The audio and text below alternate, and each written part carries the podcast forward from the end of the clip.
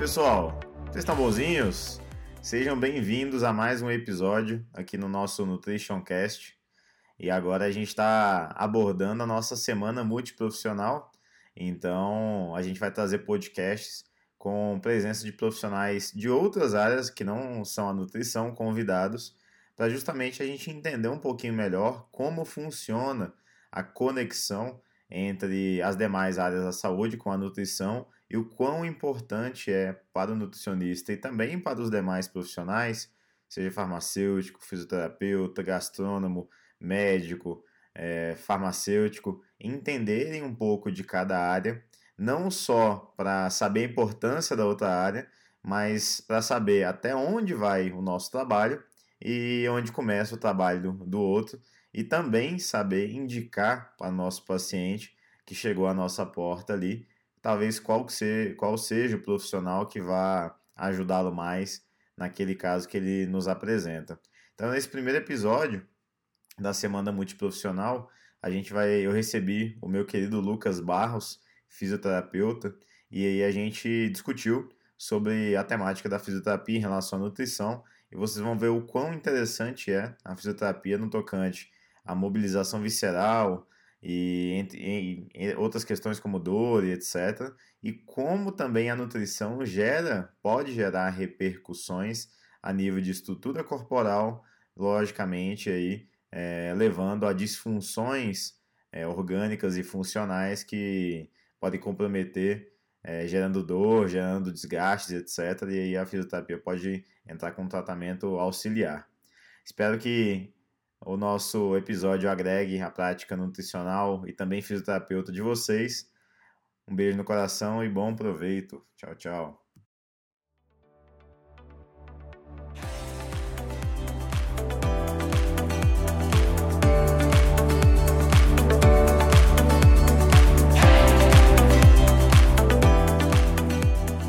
E hoje receberemos aqui um convidado ilustríssimo, que é um amigo é, virou amigo, já foi colega de trabalho, é, já foi meu fisioterapeuta pessoal e é um cara que realmente eu respeito muito, admiro muito, aprendi muito com ele a olhar a fisioterapia com outros olhos, que é o nosso querido Lucas Barros. Já já ele aparece aí pra gente prosear um pouquinho. E aí, Lucas, boa noite, meu amigo. E aí, Jefferson, beleza?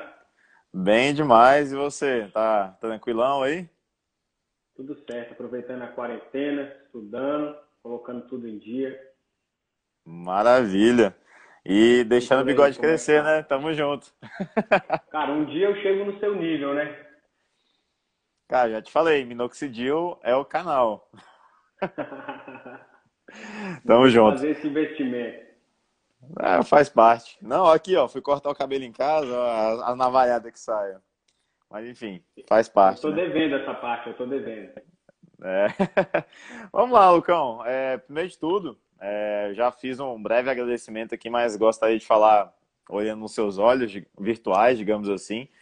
É, Lucas é fisioterapeuta, então é um. Foi me apresentado pelo Dedé, inclusive, há acho que uns 4, 5 anos atrás virou colega de trabalho, depois amigo, depois colega amigo de moto, de moto e virou fisioterapeuta pessoal, enfim. E com quem eu venho aprendendo muito sobre ter um olhar realmente diferenciado, né, da, da estrutura corporal e, etc. E quando me veio à mente de montar uma semana muito profissional e veio fisioterapia, só tinha, não tinha outras opções a não ser você para fazer essa contextualização, trazer um pouco dessa visão mais integrada, né, para todo mundo que está nos acompanhando aqui. Lucão, então, desde já, muito obrigado pela presença de verdade. E eu queria que você se apresentasse para a maioria que não te conhece aqui. Quem é você? Perfeito. Bom, como o ilustríssimo Jefferson falou, me chamo Lucas Barros, sou fisioterapeuta, moro em Brasília, atendo em Brasília. É, o meu encanto com a fisioterapia começou durante a faculdade, durante a graduação, quando eu vi que a fisioterapia ela podia ir um pouco além do que somente tratamento de uma dor muscular, com algumas influências que eu tive durante a formação, principalmente professores que eram osteopatas, em diversos cursos que eu fui fazendo, eu fui vendo que a fisioterapia tinha realmente uma dimensão muito maior do que eu imaginava. E acredito que muitos nem sabem o tamanho dessa dimensão.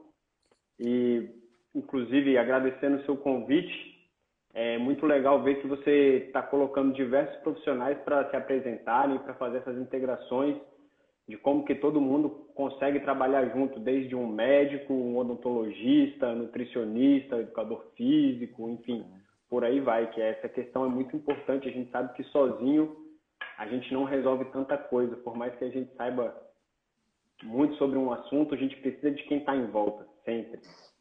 Sem dúvida, é, sem dúvida. No meio dessa história, duas coisas posso dizer assim que tocou meu coração. Uma foi o método Busquet, que é um método de cadeias musculares e viscerais.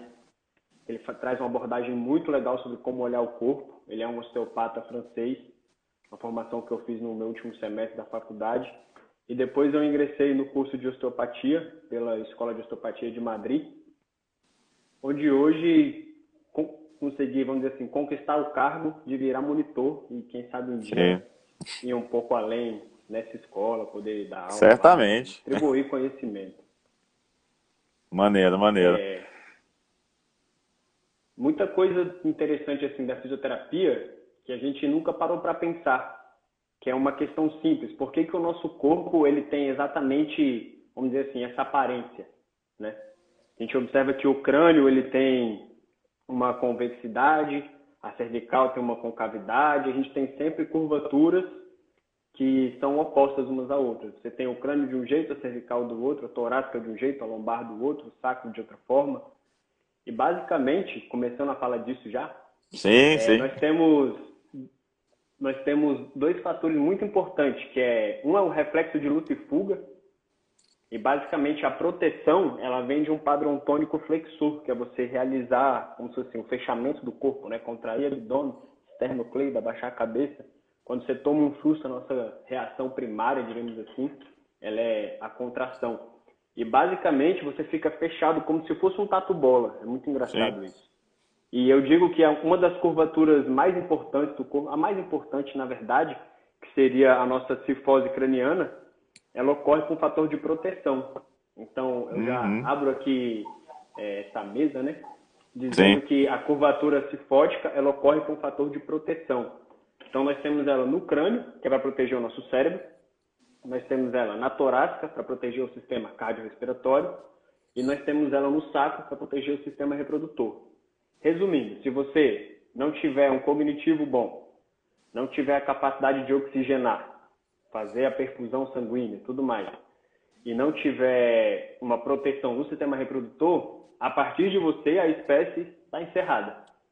Ô, Lucão, rapidão. E, cara, fazendo uma observação breve, é, até quando você pensa justamente nessa questão de proteção e de impacto, quando a gente pensa na distribuição do impacto é, para proteção, né, por exemplo, uma, uma, um arco né, que é utilizado para sustentar uma ponte. Então, você tem uma distribuição do peso que aí seria, essa é mais ou menos a ideia. Então, numa área côncava, se eu tenho um impacto, isso distribui e dissipa e, e danifica menos o que está ali no meio, tipo isso também? Então, exatamente isso. A gente faz uma comparação. Você deu um exemplo que eu nunca vi. Isso que é legal de conversar com os outros, sim. né? Quando não é da sua área. A gente fala muito daquele arco romano. Sim, você tem sim. dois pilares e você tem o arco romano, uma abóbora. Justamente. E você tem no meio uma pedra-chave. Vamos dizer assim, aquele arco tem uma estrutura perfeita que, enfim, muito harmônico, muito bonito. E o centro daquilo ali é importantíssimo. A carga que aquilo suporta é imensa. Isso é realmente distribuído ao longo do corpo. Tanto Bacana. que, se você sofrer um trauma craniano posterior, leve, vamos dar um exemplo, finge que você não vive em uma casa cercada dentro de um condomínio, que você é um ser mais primitivo. Uhum. Até para linkar com algumas questões alimentares, enfim, dietas e tudo mais. Sim. Como eu até brinco com alguns pacientes, que é como a gente foi desenvolvido, né? A gente não foi criado para ficar nessa proteção toda. Fato. Então, se você está em um ambiente aberto com sua tribo e ocorre um ataque, você precisa fugir. Se você uma lança é jogada em você e ela bate na cabeça, ela bate e dissipa. Por outro lado, se isso fosse na frente, o dano é muito maior. Uhum. Então, um reflexo de proteção é realmente a, a, a questão de a gente fazer uma flexão. E se você sabe que isso não vai resolver, o que, que você faz? Você vira as costas e corre.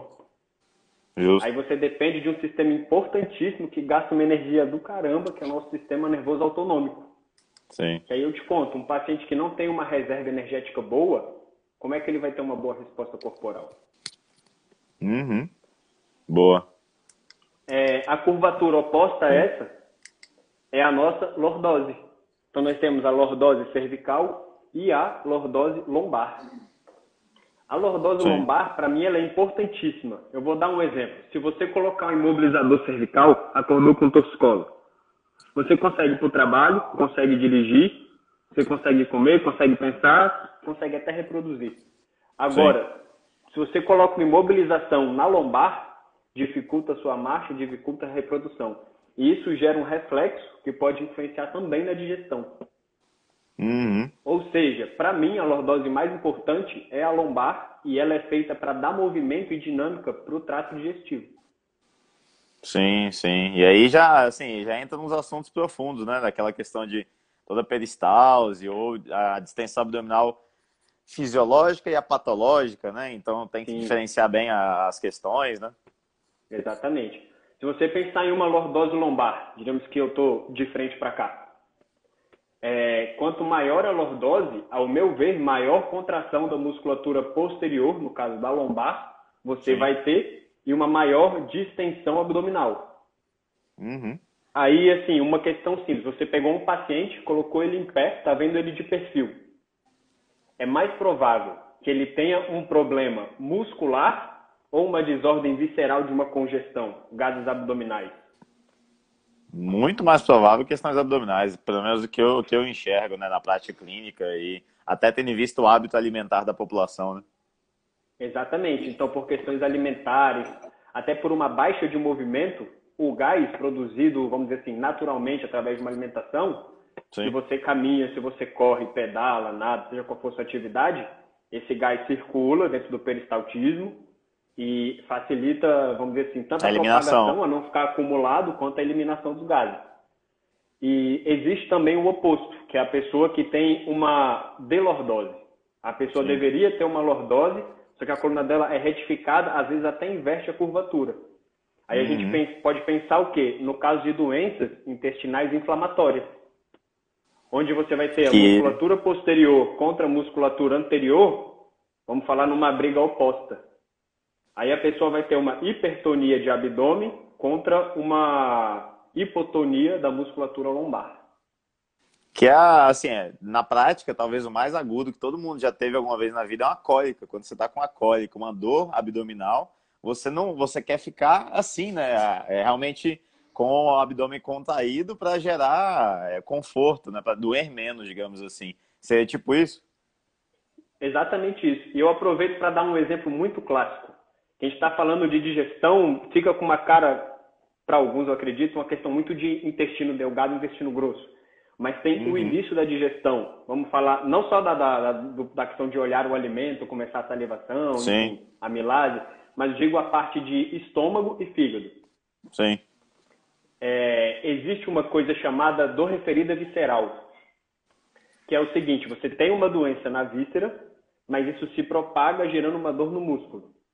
O uhum. caso mais clássico é a pessoa quando está tendo um infarto agudo do miocárdio e fala, nossa, eu tô com dor no braço, tô com dormência, parará, parará, parará. Eu te conto, esse exemplo assim, acho que quase todo mundo que está assistindo aqui já ouviu falar disso. Eu te conto, isso acontece para bexiga, acontece para útero, acontece para ovário, fígado, rim, baço, pâncreas. Todas as vísceras têm um reflexo. Uhum. Isso ocorre e... por uma questão... Perdão, pode falar. Não, não, eu justamente ia te perguntar, é, qual, qual é a explicação fisiológica disso aí? Qual que é o mecanismo, né? Ah. Eu te conto, é, eu me espanto quando vejo nutricionistas falando de bioquímica. E quando a gente começa a falar de nervo, eu acho que a gente consegue virar essa página assim e falar, a gente também sabe um monte de coisa que vocês não Sim, não, de forma é alguma. A gente, a gente estuda um nervo vago e olhe lá. Quem estuda mais intestino e olhe lá, porque, enfim. Então, acontece o seguinte, no caso do coração, você vai ter uma relação ali do, do nervo frênico um nervo que sai de C3, C4, C5, e ele vai dar a inervação tanto do diafragma e ele pega um pouquinho dessa cúpula cardíaca. Então, Sim. se você tem uma patologia visceral, esse nervo ele tem que subir trazendo essa informação. Quando esse nervo chega na nossa, eu vou resumir para ficar um pouco mais simples para o pessoal entender. Sim. Quando ele chega na medula, o mesmo nervo que vai para o braço chega junto. Sim, então sim. ocorre uma espécie de curto-circuito. Resumindo, você vai ter ali de uma vértebra um nervo saindo, um, um, um, um ramo neural saindo, e ele vai se ramificar em cinco partes. Você vai ter uma inervação que vai para a víscera, uma inervação que vai para a pele, uma inervação que vai para músculo, uma inervação que vai para os ossos, uma inervação que vai para os vasos sanguíneos. Uhum. Olha o, o, tamanho do problema que você arruma quando fala tô com dor. Brincando, a minha cabeça já abriu em cinco, assim, eu já tenho cinco gavetas para começar a investigar. Sim, sim. É, uma questão de dor referida é, visceral tem uma coisa muito legal. A dor visceral, ela pode ser primária. Por exemplo, eu estou com uma gastrite. O paciente Sim. procurou, quer trocar os hábitos alimentares porque ele está realmente com gastrite, enfim, pode estar tá com sintoma de refluxo, parará, parará. Naquele momento, ele pode apresentar realmente uma dor na região abdominal alta. Uhum. Aí você prescreveu probiótico, ajustou a alimentação, atividade física, sono. Fala, cara, esse cara, bioquimicamente, vamos assim dizer, em questões de Sim. exame, ele está perfeito. Só que ele fala assim, a minha dor continua. Uhum. Aí, é, é isso até entrou para o CID, e é, o Cadastro Internacional de Doenças, em 2018, que seria a dor, referi a, dor visceral, não lembro se é, se é secundária ou se é a dor visceral crônica, não lembro qual foi o termo que eles usaram. Mas é uhum. quando a patologia passou, mas o, o sistema de dor ele continua ativo. Os nossos receptores ficam sensíveis ali ainda, né? Demais. É, Cara, que interessante. Todo esse, todo esse estudo começou, vamos dizer assim, essa curiosidade pela dor, principalmente visceral. É, antigamente a gente explicava a dor por uma teoria chamada teoria das comportas. Sim. Que você tem um nervo que capta dor, enfim, o, o nervo nociceptivo ele é um nervo muito fino. E quando você tem um estímulo tático ou um estímulo elétrico, que é um recurso fisioterapêutico muito utilizado, ele é um nervo de calibre maior e o seu corpo só consegue interpretar um desses sistemas. Uhum. Então, assim que a gente inibe a dor. Isso vem da nossa inteligência, inteligência inata. Tá lá a mãe com o filho, o filho bateu a cabeça. O que, que a mãe faz? Ela vai lá e coça. Ela já aqueceu, ela fez pressão. Sim. Então, naturalmente, ela já está inibindo a dor. Caraca. Olha que Sim. legal, todo mundo já sabia disso. Sim, né? prática, né? Exatamente. Aí outra questão que eu acho incrível sobre a dor, voltando àquela questão do estômago e do fígado, você pode ter uma dor ferida vinda do estômago, mas existe um padrão postural, eu prefiro falar que é um padrão de mobilidade, que ele ocorre Sim. a favor ou contra a víscera. Por exemplo, uhum. imagina o estômago, vou me afastar um pouquinho. Sim. É um órgão anterior, levemente à esquerda. Se você tem uma gastrite, uma doença inflamatória, eu vou querer proteger isso. Vai ser mais uhum. fácil entrar num padrão de flexão e uma inclinação para a esquerda. Sim. Então, um paciente com gastrite, se você quiser observar isso, é bem legal. Talvez ele chegue no seu consultório e ele pode estar com o lado esquerdo mais baixo. Uhum. A gente brinca falando que a avaliação começa quando o paciente chega, né? Sim. Então, assim, às vezes ele chega e você já, cara, tem um padrão aqui. Aí você já pode ter um palpite se isso tem uma patologia gástrica ou não. Claro que você vai ter que fazer, a gente chama de cluster, que são juntar vários testes, várias informações para poder realmente pegar esse diagnóstico. Lógico, não é pegar na amnésia, baixo, pega... Exatamente. É, não, não é esse um negócio exemplo... de, assim, ah, tá andando na rua, olhou naquilo ali, é isso. Não é assim que funciona. É, né? aí o cara tem uma perna menor do que a outra, né? Você vai errar à toa. É, enfim.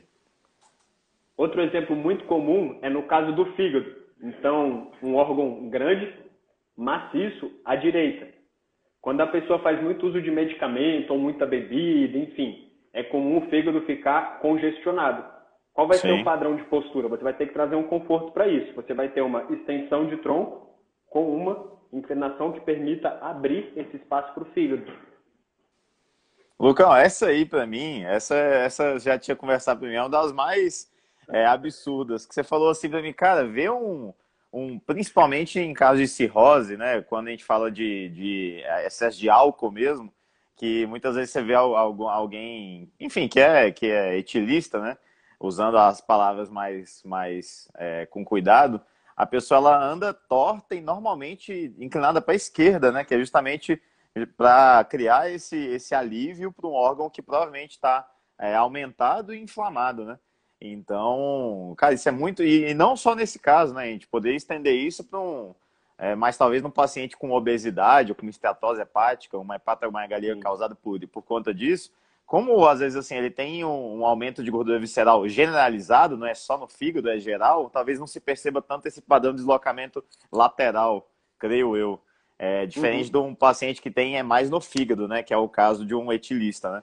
Então acho que, que também são observações interessantes, né? Então assim, a gente quando eu comecei a, a, a ter acesso a essa informação, eu comecei a pensar assim, cara, até que ponto a culpa é do músculo é do trapézio que está levantando o ombro e até que ponto é realmente a víscera. Uhum. E, não, e existem. E, Pode falar.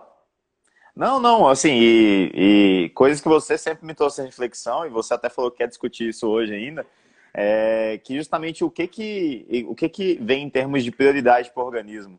Se é o, o conforto ou o acomodamento dos órgãos ou a parte estrutural, né? Então, é, depois a gente chega na, na caminha para essa discussão, né? O que, que, é mais importante em termos de, de uma pirâmide de, de, prioridade, realmente.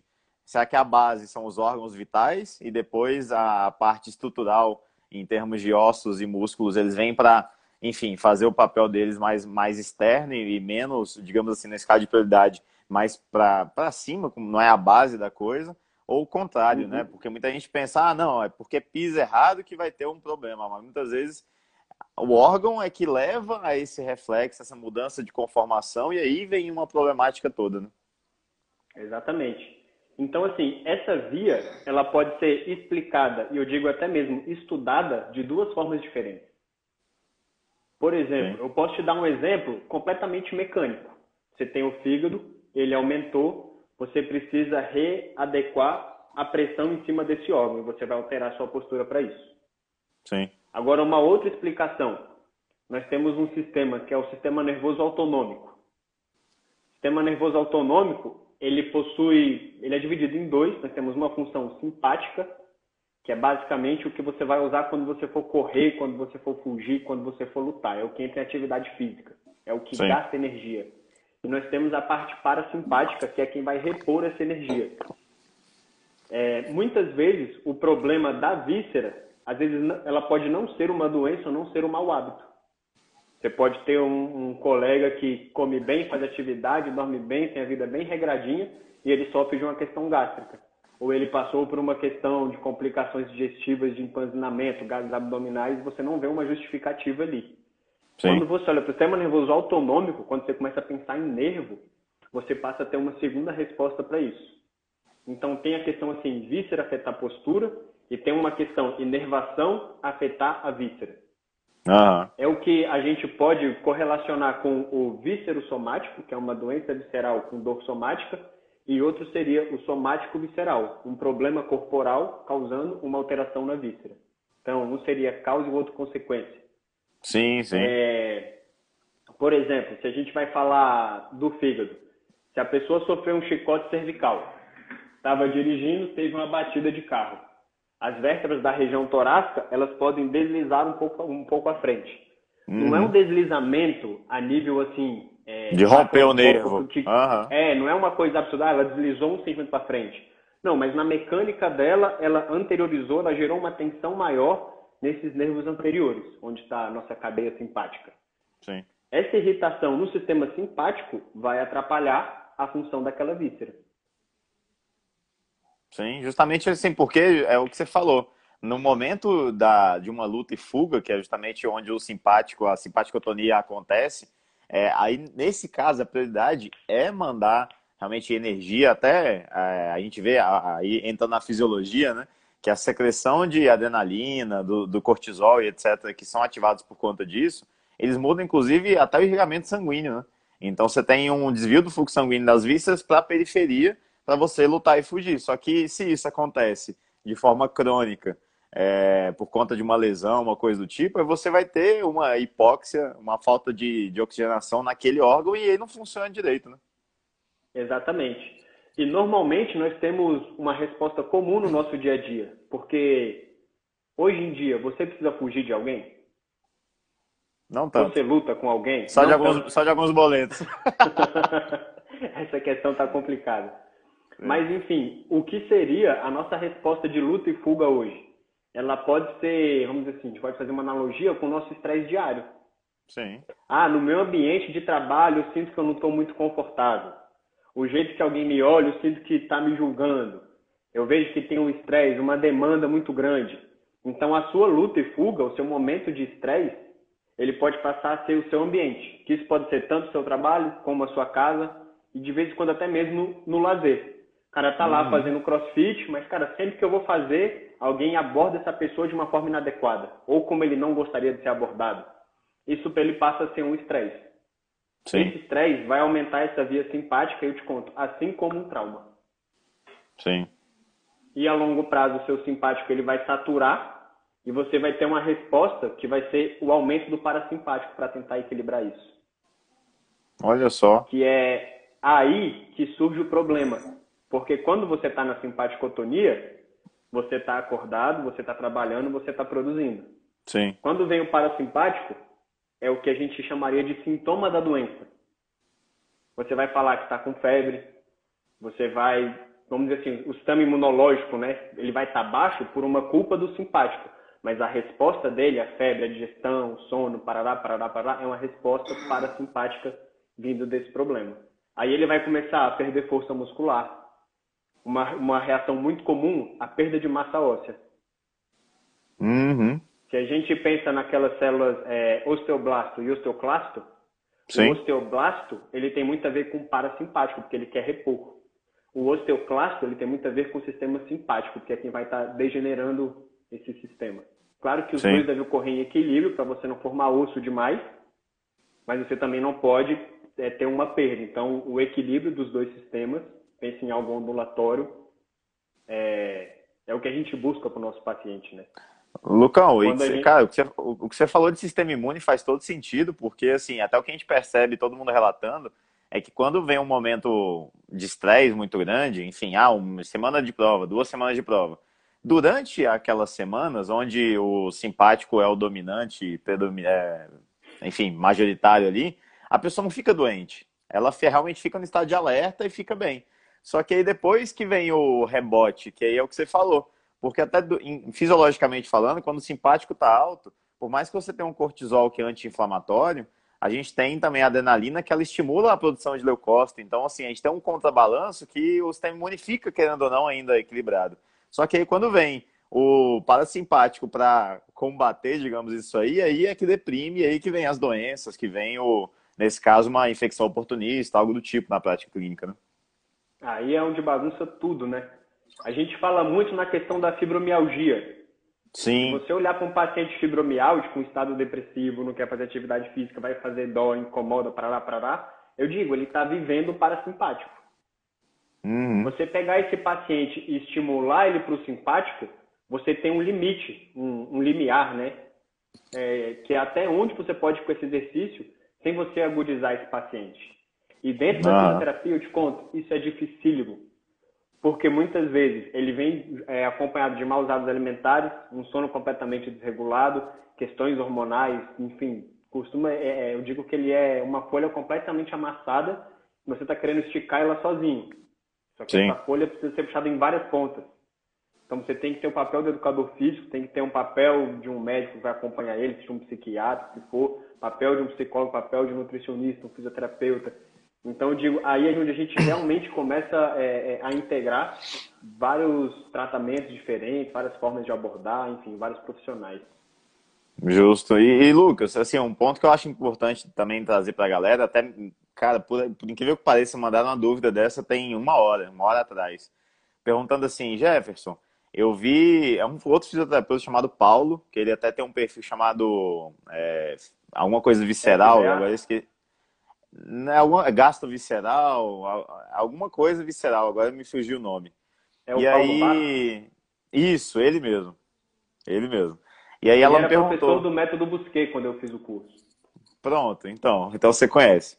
É, aí ela me perguntou, Jefferson, é, eu acompanho o seu trabalho, eu estou fazendo, é, eu tenho um quadro, se eu não me engano, ela falou de, de questão visceral, ela está fazendo fisioterapia visceral, algum nome lá, e aí ela, já, você acha que porque eu tenho uma distensão abdominal funcional, e eu estou fazendo essa fisioterapia, e aí você acha que, né, que dá certo, que tal? Eu falei para ela, ó, então, meu ponto de vista, é, se for um problema mecânico, no sentido de estrutural, etc., ou que essa, esse problema esteja sendo uma repercussão de um outro problema com uma base nessa, a fisioterapia com certeza vai, enfim, vai te ajudar bastante, porque vai ajudar a causa do problema. Agora, se o problema for uma intolerância alimentar, um intestino irritável, algo do tipo, se não mudar a alimentação, você não está mexendo na causa. Então pode até tratar sintomas, mas a causa tem que ser o foco. E aí que é importante a gente ter essa, função, essa questão multidisciplinar. Porque o paciente tem um sintoma que pode estar sendo causado por cinco fatores diferentes, muitas vezes. E aí ele foi no nutricionista, mudou a alimentação e não resolveu. Aí ele foi no médico, deu, entrou com um medicamento não resolveu. Aí ele vai no fisioterapeuta, porque às vezes o nutricionista que falou, oh, a gente já tentou, não resolveu, então vai para um fisioterapeuta e encaminha. E ele vai e pronto, resolveu. Então quer dizer que naquele caso dele, o problema estava sendo causado por uma questão da fisioterapia mas que isso muitas vezes só vai. É, a gente tem, primeiro, a gente como profissional tem que saber a nossa limitação, até onde a nossa área vai, até ela, onde ela alcança, e passar para o próximo. E tem que. É, o, o objetivo dessas lives todas, inclusive, é trazer essa visão para que a gente, quando pegar um caso que a gente sabe que uma outra área consegue ajudar, saber encaminhar, entendeu? Mas, cara, muito, muito interessante, enfim. Exatamente. Você falou duas coisas muito importantes, que é saber até onde é a nossa área. Vou dar um exemplo. Eu estou aqui falando um monte de coisa de vício, de gastrite, para gases abdominais. Eu nunca vou prescrever um probiótico. Sim. Não sei fazer isso. Você sabe o tanto que já sentou e estudou para fazer isso de uma forma coerente. Então, Sim. da mesma forma, assim, é, uma questão de um movimento gástrico, eu posso explicar como é que é, é, é a movimentação do estômago. Numa conversa simples, você vai saber até como é que trata um estômago, mas fazer saber avaliar quando usar isso é o estômago. Então, uhum. uma coisa que é muito comum, é uma briga que, não vou dizer uma briga não, na verdade, é uma invasão diária. É, de todo mundo com a nutrição, de todo mundo com a fisioterapia, de todo mundo com a psicologia, enfim, todo mundo com a educação física. O fisioterapeuta, ele tem a questão da prevenção e a questão da reabilitação aumento de performance não é na fisioterapia. Meu paciente está bem, saiu de dor, parará, parará, agora eu quero hipertrofiar e aumentar a carga do atleta. Cara, caíto. Manda para quem entende do assunto.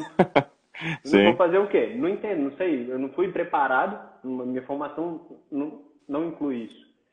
É, em questões, é muito falar também do psicossomático, né? Sim. Ah, não, a causa disso aí é psicológica, tem que fazer tal coisa. A pessoa começa a dar conselho na vida do paciente. Tem que tomar, Cara, tem que tomar cuidado muito cuidado. Porque, beleza, você pode acertar uma vez, mas você pode errar 30. E eu te conto, não vale a pena errar nem meia. Não, e, cara, e, e psicológico, cara. Às vezes você mexe num formigueiro e dali sai tanta coisa que você a gente não tem noção. Então, realmente, você, é, você tem, ó, eu sei várias histórias de paciente, assim, que com uma carga psicológica muito grande. E, cara, tem que encaminhar, não tem para onde fugir. E com jeito, inclusive, até o encaminhamento desse paciente tem que ser com tato, né? Para você não não. É, eu digo até ferir a intimidade, né? Porque é algo realmente muito intrínseco, muito íntimo, né? Recentemente aconteceu no consultório uma paciente, ela estava com um zumbido no ouvido. Eu falei, cara, vamos tratar o crânio, ver como é que tá a meninge, mexer em saco. A, nossa cabeça ela funciona assim, né? Sim. Então, vamos ver como é que são as tensões cranianas. Resumindo, para ficar muito a grosso modo, ela tinha um crânio um pouquinho deformado. Imagina um crânio formado de banana. E justamente o lado desse ouvido havia uma tensão maior. Então ela tinha uma cabeça nesse formato e esse ouvido era o que doía. Eu fui, tratei uma, duas, três consultas, não deu resultado. Eu falei, ó, tem uma questão mecânica? Tem. Mexi, mexi, mexi. Não deu certo? Encaminhei. E a minha maior dificuldade foi em convencer ela para ir para outro profissional. Sim. Foi muito mais difícil que tudo. É, enfim, tive que ter. Uma, na verdade, foi uma consulta que foi uma conversa eu passei 50 minutos explicando para ela o que eu estava fazendo, por mais que tivesse é, base científica, tivesse com a mão boa, fazendo certo no local certo, não era o caso dela. Ela tinha Sim. uma alteração que poderia trazer aquele sintoma, só que a intervenção que eu fiz não deu resultado. Eu falei, ó, oh, quero que você procure tal pessoa para fazer tal procedimento, parará, parará, parará, conversa com ele. E lá, Lucas, mas eu te adoro, só confio em você. Eu falei, você confia em mim? Ela confiou. Eu falei, então faz o que então... eu tô falando. boa, boa. Foi o jeito que é eu encontrei para sair dessa.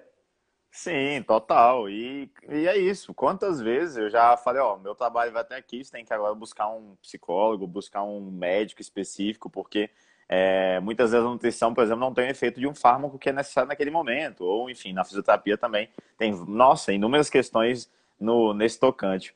Lucas, eu queria falar mais de víscera. E eu lembrei do nome do perfil do, do, do Paulo, que é Somato Visceral. Esse é o nome do perfil dele. Mas, enfim, é porque essa questão da digestão e dessas repercussões é, morfoestruturais e etc., eu acho que é um ponto que a gente pode discutir mais, que eu, eu sempre, sempre me espanto. A gente falou, você falou um pouquinho da parte gástrica, né? Então, de como uma gastrite pode repercutir numa, num, num erro, numa consequência postural, etc. E a gente também falou do, do Figueiredo. E intestino? Intestino, vou falar uma frase bem clichê. Ele é nosso segundo cérebro. Sim. então, nós temos uma produção hormonal muito importante, vem deles, com serotonina e tudo mais. Intestino, ele é inervado, vamos falar do delgado primeiro, Sim. por um nervo chamado nervo vago, que ele sai entre o osso temporal, que é onde está o ouvido, e o occipital, que é a nossa nuca. Então, esse nervo ele vai seguir um trajeto, enfim, descendo pela laringe, parará, abre pelo diafragma, tem um ramo, não vou ser muito específico aqui, senão vai fugir um pouco o foco. Uhum. Mas ele vai trazer a função parasimpática dessas vísceras. Tudo que está acima do diafragma, ele vai reduzir a função. Então, Sim. questão pulmonar e cardíaca, ele vai desacelerar o batimento e ele vai desacelerar a expansão pulmonar. E nas hum. vias diafragmáticas para baixo, principalmente sistema digestivo, ele vai ser um grande incentivador disso tudo. Então, Sim. um problema é, digestivo, eu penso muito na questão do nervo vago. Em questão postural, você pode ter patologias, vamos assim dizer, estados viscerais de expansão, que vão trazer a lordose, e de retração, que vai trazer a cifose. Isso já gera uma repercussão muito grande, por exemplo, no joelho. A pessoa está agachando e faz o joelho valgo. Sempre que agacha, o joelho dela faz um valgo. Ela pode ter uma tensão pélvica, pode ser uma dor até mesmo de ovário, mas ela pode ter uma questão inflamatória grande ali a nível de intestino. Uhum. É, bom, pensando em intestino, nós temos dois pontos que eu sou apaixonado para falar, porque eu acho que foi onde eu tive um grande destaque na parte clínica prática mesmo que é o espasmo da válvula iliocecal. Agora a gente Sim. tem que respirar um pouco, né, para falar disso. Bom, é, seguindo o trajeto alimentar, nós temos a mastigação, deglutição, vai passar pelo esôfago, estômago, duodeno, parará. Quando chegar no final do intestino delgado, que é, o intestino delgado é o jejum e o ilho, então a porção final, Sim. o ilho, ele faz uma conexão com o seco que é a porção que vem antes do apêndice no nosso intestino grosso coloascendente. Sim. Então, essa válvula, ela costuma dar muito problema, porque ela pode ficar hipotônica, ou seja, o alimento vai passar ali reto, ocorre uma questão Sim. de uma diarreia. E ele pode ficar hipertônico, o que eu diria que favorece uma absorção de nutrientes, porque uhum. o alimento vai ficar mais tempo no intestino delgado, por outro lado, se tem alimentos ruins, de má qualidade, diríamos assim, é, você vai ter também uma absorção disso aí junto. O seu corpo ele não, ele não, não pega lá o glutamato monossódico e vamos encapsular ele e joga fora. E eliminar, seria, né? Seria ótimo se ele passasse reto. A comida ficaria bem gostosa sem consequência. Sim. Então, muitas questões inflamatórias vêm de alguns hábitos alimentares. Então, a, a disfunção dessa válvula, ela pode ter uma origem é, alimentar, que é onde eu falo, uhum. eu sou incapaz de tratar. Eu posso Sim. falar, ó, oh, come direito, melhora os hábitos, hidrata bem. Agora, comer direito é comer o quê? é comer castanha, é comer maçã, o cara pode, não pode, é celíaco, não é. Enfim, existe uma avaliação quilométrica para saber o que fazer com isso. O que, que ele precisa. Sim. Desde a partir de gasto energético, macronutrientes, micronutrientes, e se ele precisa de uma suplementação para aquilo. Ah, não, para caseio, para algum probiótico, lactobacilos, enfim, abre um universo ali que não dá para dominar isso. É, Sim. Essa parte é sua. Sim. é, então, a válvula iliocecal, ela é localizada, vou dar um resumo assim. Você pega a pontinha do quadril na frente do lado direito em direção ao umbigo. Ela vai estar no meio do caminho. Sim. Então, ela fica na região abdominal baixa é, à direita, bem próximo uhum. do apêndice. É, outra coisa importante também é falar do apêndice, né? comentaram aqui a questão se faz treino ou não. Isso influencia muito na parte visceral. É, o treino, a movimentação, vamos dizer assim, externa, vindo do esqueleto, contribui na movimentação da víscera. Uhum. Uma pessoa mórbida, uma pessoa parada, ela vai ter uma menor mobilidade, um trânsito intestinal mais lento. Pode ter uma densificação de fezes e tudo mais. Pessoa que movimenta mais, possivelmente vai estar com esse trânsito bem mais livre. Eu costumo fazer pouca atividade aeróbica, mas sempre que eu faço atividade aeróbica, eu vejo que meu intestino funciona muito. Eu digo assim, eu sou uma pessoa normal, só que eu falo, cara, agora eu sou duas pessoas normais. Lucão, você quer saber a explicação da nutrição disso aí? Por favor. Olha só que interessante. É, especificamente para atividade aeróbica, né? A gente, quando a gente faz uma atividade de média longa duração, então 30, 40, 50 minutos, e com e constante, né, que normalmente é esse aeróbico, uma corrida, um ciclismo, a gente tem aquele quadro de, de aumento de cortisol e adrenalina constante, o que gera uma hipóxia a nível de vísceras, fisiologicamente interessante. O que, porque essa hipóxia a nível de intestinos, é, intestino delgado e grosso, ela gera uma falta de oxigênio nesse órgão, o que favorece um crescimento de bactérias que são as melhores, que são as bactérias anaeróbicas, que elas compõem a flora intestinal mais saudável. E aí, por conta dessa repercussão a nível de microbiota, você teria uma microbiota mais saudável e que conseguiria fazer uma ativação maior, e aí ativação de peristalses, receptores, etc. E você teria um trânsito intestinal melhor. Isso é, um, é mais um, talvez, um mecanismo. A gente tem toda a questão é, morfofuncional da coisa, no sentido de impacto, mecânica. etc., mecânica, mas também existe uma questão é, especificamente, digamos assim, fisiológica e microbiológica que une os benefícios da atividade física para a saúde gastrointestinal. Então, assim, os estudos mostram aumento da diversidade bacteriana, melhora de cepas produtores de butirato, entre outras coisinhas a mais. Então, aeróbico é importante para a vida e para cagar direito. E me tira uma dúvida. O excesso disso pode fazer mal? Total, total. E aí quando a gente, e aí que a gente chega primeiro, é... um triatleta, por jo... exemplo. É, não, jogo rápido. Primeiro, quando você é sedentário e começa a treinar. As, todo mundo percebe que sente muito, é muito mais fácil sentir sintomas gástricos é, quando você é sedentário e começa a treinar, de náusea, enjoo porque o corpo ainda, as vistas não estão adaptadas a essa distribuição do sangue diferente, mas isso adapta. Então, os estudos mostram que depois de seis, oito semanas, é, essa hipóxia que acontece, ela vira, ela fica prioritariamente a nível intestinal, a nível gástrico ela já fica mais tranquila. Então, a pessoa deixa de sentir os sintomas. Agora, em relação ao atleta, atleta, cara, quando você pega exercícios de longa duração então, uma hora e meia, duas horas, três horas de duração nesse quadro de hipóxia de alta intensidade, ainda junta hipertermia, é, a hipóxia, junta o sistema imunológico deprimido durante esse tempo todo, é, a, muda, a migração diferente e tudo mais, isso sim gera hiperpermeabilidade intestinal, gera dano nesse intestino, e que se não for muito bem cuidado, é, aí vem e gera dano. Então, por isso que a gente fala que atleta, atleta de ponta, não é saudável, infelizmente. Não é saudável, inclusive no ponto de vísceras, porque você gera um estresse em excesso. É, e é aquele negócio da, da dose. Muito pouco, sedentário não dá, em excesso vai gerar dano, é ou nem 8 nem 80. É ali 30 minutos, uma hora, uma hora e meia, o corpo consegue lidar super bem com aquilo e você só colhe benefícios, né? Sensacional. É, eu vi que alguém comentou aqui, querendo saber a questão do apêndice que eu comecei a falar. Sim, é, sim. O apêndice, a gente está quase que seguindo o trato digestivo, né? É, a conversa, ela tá... É, a gente vai chegar no, a gente vai chegar no sigmoide, a gente vai chegar no sigmoide, já, já. Falta pouco. É, o apêndice, por questão patológica mesmo, para apendicite, é, o processo sim. cirúrgico dele, ele pode trazer uma consequência muito comum, que é a neuralgia do nervo gênito femoral. Resumindo, uhum. tem um nervo que sai lá de L1, L2, lá do alto da sua lombar, segue o seu trajeto por dentro da cavidade abdominal, então ele adentra o peritônio e ele passa bem próximo ao apêndice. Pensa em uma, em uma cirurgia como uma questão de cicatriz.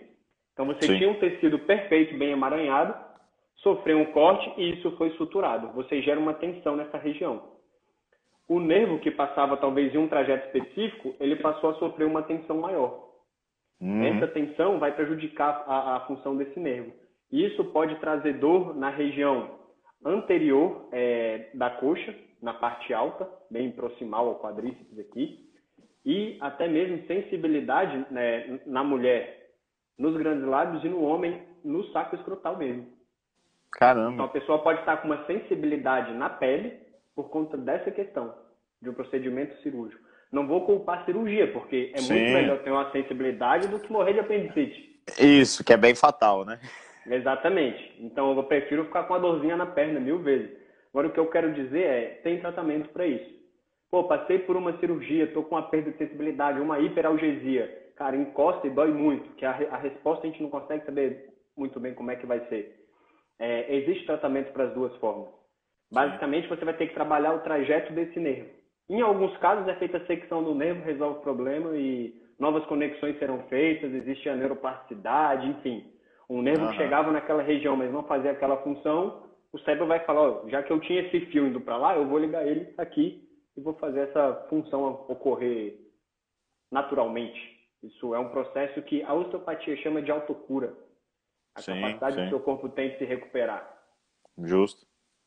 E Lucão, assim, é, eu gosto muito, cara, quando você fala de cicatriz, porque eu acho que 90% das pessoas não tem noção nenhuma do impacto de cicatriz para a estrutura corporal de modo geral. Dá um exemplo aí pra gente, que eu sei que você que já me contou essa resenha. Também já conversou muita coisa né, nessa vida. Da cicatriz cesárea, cara, do impacto disso para a saúde da mulher, no sentido, enfim. Explane sobre o assunto pra gente, por favor. Perfeito. Primeiramente, falando de cesárea e de cicatriz, tem que deixar muito claro uma coisa. Eu não sou contra a cesárea. Sim. Mas também não sou a favor. Eu acho que quem escolhe o parto é a mãe e fim de papo. É o que for melhor para ela e para o bebê, como ela se sentir confortável. Não sou eu que estou parindo. Eu não posso falar, oh, cesárea faz mal. Então, o que eu Fato. quero trazer é uma possível consequência da cesárea. E é, é eu... a gente tem que saber o que pode acontecer justamente para, às vezes, prevenir ou tratar aquilo ali, né? Esse é o ponto. É, sabe quando você pede desculpa antes de falar alguma coisa? É isso que eu estou fazendo. Eu estou me protegendo porque no Sim. meio de uma conversa tem gente que interpreta mal, enfim, é melhor a gente já explicar antes Sem do nosso ponto de vista, agora a gente pode destrinchar essa vontade. É, nós temos diversas camadas, tanto musculares, pele, peritônio, para lá, até chegar ao útero. Então você tem a pelve, o útero se desenvolve, ele cresce demais lá dentro, e um acesso é por cima do pubis, você faz uma secção e você acessa o útero. Claro, tem que cortar o pubis, tem que cortar o transverso, tem que cortar o abdômen, parará, parará. E no meio disso, nós temos um ligamento chamado úraco. Alguns vão falar uraco, mas é úraco com acento no U no começo ali, quem quiser pesquisar sobre ele. Ele vai sair do útero e ele segue um trajeto umbilical pela nossa linha alba e Sim. ele vai se conectar com o ligamento falciforme do fígado. Olha que loucura. E algumas pessoas falam que fáscias, elas têm uma capacidade de eles vão falar, a gente fala transmitir informações, mas tem passagem de substância através das fáscias. Sim. Então você passa a ter um feedback hormonal em questão de fígado e útero a partir desse ligamento. Nós temos também é, saindo da bexiga, seguindo esse trajeto, ligamento redondo. Então é redondo, úrico e falciforme. Isso na verdade, na verdade é uma corda só, só que por estarem em porções diferentes, vão ganhando nomes diferentes. Sim. É... Quando a gente tem o corte, pensa que músculo foi cortado, nervo foi cortado. Beleza, o bebê saiu, coisa linda, maravilhosa, viveu bem, não teve problema. Só que a mãe, ela vai passar a ter um problema naquela região, que é, número um, pode ser essa questão sensitiva da cicatriz. Uhum. Então, a região cutânea vão conter terminações nervosas livres ali, que vão para o nível medular. E essa terminação nervosa sofreu uma lesão. E igual um nervo lesionado, ele vai ficar avisando. A, é... Tem conexão com o diafragma também? Tem. É, ele vai ficar avisando a medula que tem um problema. Então tá lá, problema, problema, problema, problema. A longo prazo, isso começa a, a, a gerar naqueles cinco nervos que eu falei, uma excitação. É Sim. o que a gente chama de facilitação metamérica. Eu tenho um nervo, seria o dermátomo, indicando problema. Aí ela deveria fazer abdominais, restabelecer, restabelecer o tônus com hipopressiva, enfim, coisas que eu sou mais a favor. Aí ela não fez isso, passou a ter problemas musculares. Então ela já tem pele e músculo indicando problema. O útero sofreu um corte e vai passar por uma cicatrização. Ela tem um viscerótomo ativo. Vasos sanguíneos foram seccionados, por menores que sejam ali na, na região, que o corte é muito preciso. Não vai Sim. ter uma veia cava, uma horta abdominal. Sim. Enfim, tem, tem, é, tem vasos sanguíneos sofrer essa lesão. Você vai passar a ter uma hiperalgesia por conta disso. Então pensa, brincando, eu comecei a falar de quatro inervações que vão chegar no mesmo nível. Lá na lombar, ela pode começar a referir dor lombar por conta de uma cesárea. Olha só. Então eu te dei uma explicação neural. Sim. Eu vou te dar uma explicação agora mecânica, que eu conto. Sim, mecânica, para mim, ela é sempre o mais fácil para entender. Sim. Eu acho que é muito fácil você entender uma mecânica dobradiça, eixo, vetor, do que o sistema elétrico de uma cidade. Exagerei, Fato. Né? Fato. Mas, enfim, é isso. É, você tem a lombar, posteriormente, e na frente seria a barriga, e aqui está a cicatriz. Quando você tem um corte nessa região, a sua lombar ela vai passar a sofrer, principalmente a vértebra que está exatamente no nível daquela cicatriz, uma tensão maior. Uhum. Resumindo, a linha L5 com S1, que seria o sacro, é, o osso final da, do complexo da coluna, já começa a chamar de pelve, esse osso central entre os dois ilíacos, no meio da bacia, para ficar mais didático. Sim. Com a lombar, ali começa a ter uma tensão maior, porque justamente naquela reta que você vai ter a cicatriz da cesárea. Então imagina um corpo selado, um copo de plástico, e você esmagou ele de um lado. O outro Sim. lado respectivo vai ser o primeiro a sofrer uma deformação. Sim.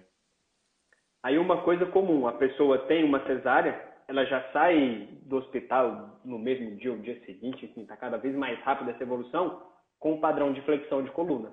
Sim, para proteger. Aí ela cuida do bebê, ela cuida do bebê, que é um, um, não gosto de chamar de peso, né? É uma vida que está à frente. Então, Sim. novamente, ela está reforçando essa curvatura anterior do corpo. E uhum. por um padrão mecânico, se você tem duas vértebras, vou dar um exemplo aqui. Se você tem duas vértebras e você faz um padrão de flexão, aqui estaria a parte da frente, é mais fácil que o disco intervertebral ele seja projetado para trás. Sim. Poderia ser o início de uma causa de uma hernia de disco. Uhum. Olha que loucura, a pessoa só queria ter um filho. Mas quando o menino lá faz 13, 15 anos, a mãe fala, poxa, estou com dor na coluna, parará, parará, parará. Aí vem uma questão interessante. Lucas, 15 anos depois, eu falo, é, porque um dia, dois, um ano, seu corpo suporta muito bem. Sim. Ele vai se adaptar. Aí você tem isso, é, a baixa de atividade física, passou a cuidar do filho, ou como é que é uma questão multidisciplinar? Ah, é. Enfim, diminuiu a atividade física, a vida social diminuiu, parará, parará, parará, e passou a ter uma sobrecarga, eu digo até excêntrica, na musculatura lombar.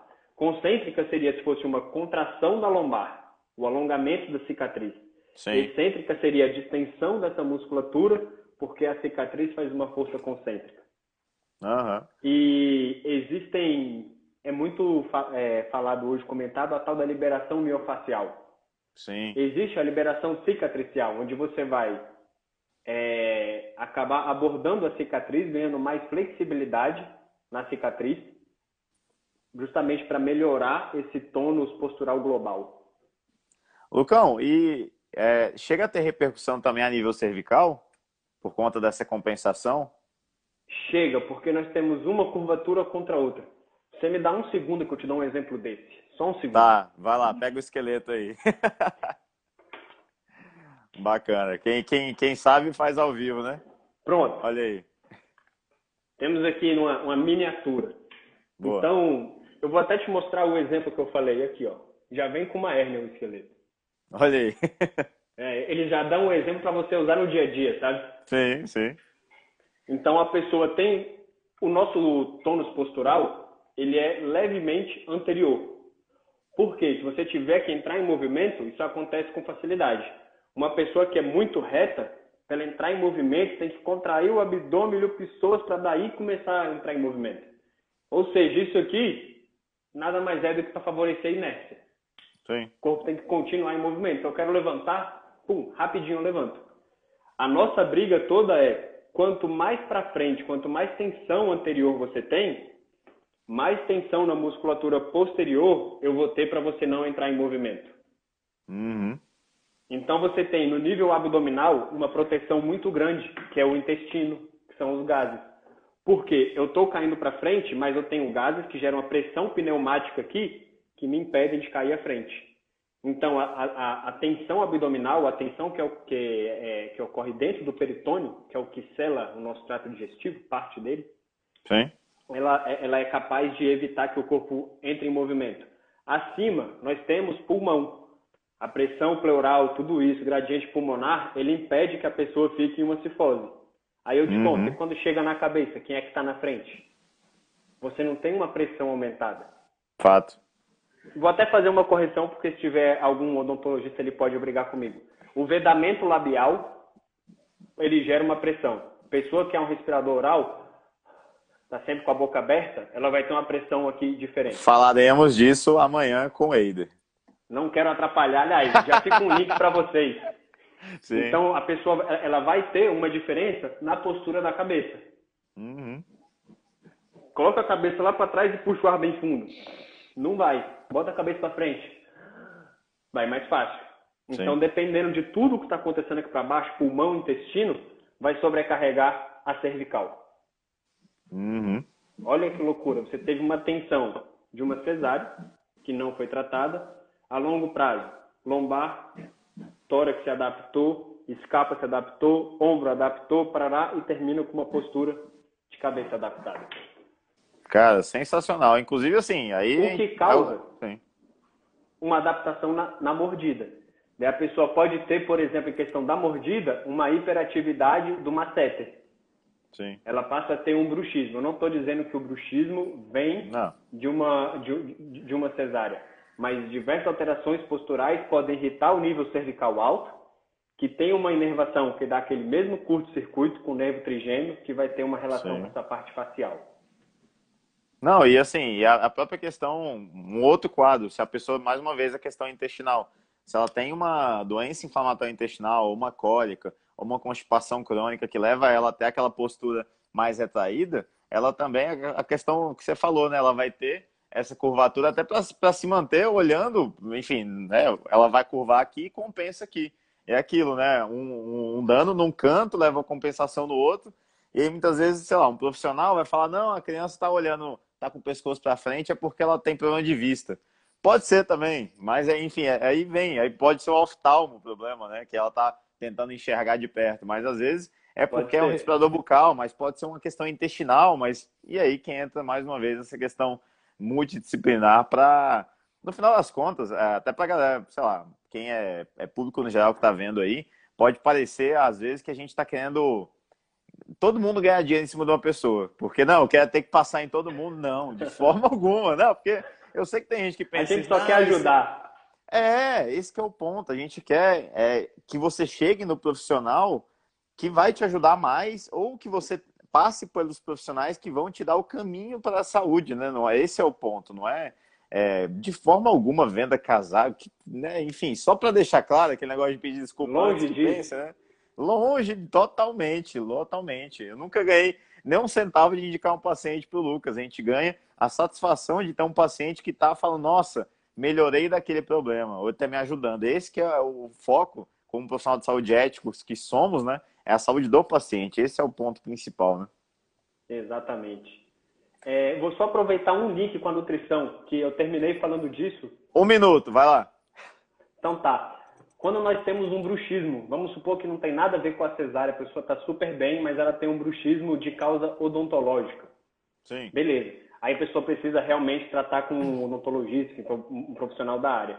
Porém, se a pessoa tem uma gastrite, um pH gástrico muito ácido, perfeito? O estômago dela está cada vez mais ácido.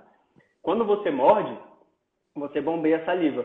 E quando você engole a saliva, você tampona o pH do estômago. Então você pode ter uma, um bruxismo sendo consequência de uma gastrite. Uma gastrite, nesse caso, por, é, enfim, nesse, nesse caso de excesso de acidez, por conta de uma hipercloridria. E aí que a gente, enfim, vai nos subtipos de gastrite e tudo mais, mas, cara, interessante. Muito bom. Depois eu vou querer essa aula de gastrite. Vamos, depois a gente, a gente prossegue disso aí. Porque, enfim, Maravilha. tem N, N motivos para. Tem várias classificações de gastrite, gastrite autoimune, gastrite é, causada por, é, por, pouca produção de muco estomacal, e aí o problema não é, enfim. Mas é uma prosa boa. Galera, temos 50 segundinhos. Lucão, passa uma mensagem final aí para a galera, só para a gente talvez fechar o raciocínio, só aquela mensagem final para a gente despedir. Cara, uma coisa simples, estamos em quarentena, lembre de comer bem, fazer atividade física, não fica muito tempo parado, não vai causar uma êxtase venosa. Então, cuida da alimentação, cuida da parte física, cuida do mental, isso é importantíssimo. Não é fácil ficar em isolamento, todo mundo sabe disso, mas essa saúde agora que a gente está passando precisa ter esse olhar mais amplo. Justo, excelente. Eu recebi duas dicas suas. Tentar ficar pendurado um tempo e ficar de cócoras um tempo, não é isso? Exatamente. Fica o um mistério. Quem quiser, saber o, quem quiser saber o porquê, fala com o Lucas aí depois. Segue lá que vale a pena. Galera, muito obrigado Perfeito. pela participação de todos. Lucas, obrigado demais por você estar aqui. Acabou nosso tempo. Beijo no coração.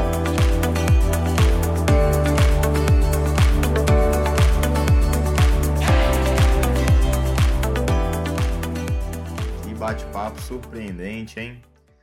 Creio que tanto quanto eu, vocês tenham é, realmente se surpreendido com o quanto a fisioterapia depende, digamos assim, da nutrição e como essas áreas se correlacionam e como elas também podem se ajudar, né? Então, fica a mensagem. Espero mais uma vez que essas, esses episódios de podcast estejam contribuindo com a prática profissional de vocês. Nos sigam aqui e acompanhem a nossa série. Um afago do Nutri. Forte abraço e até mais. Tchau, tchau.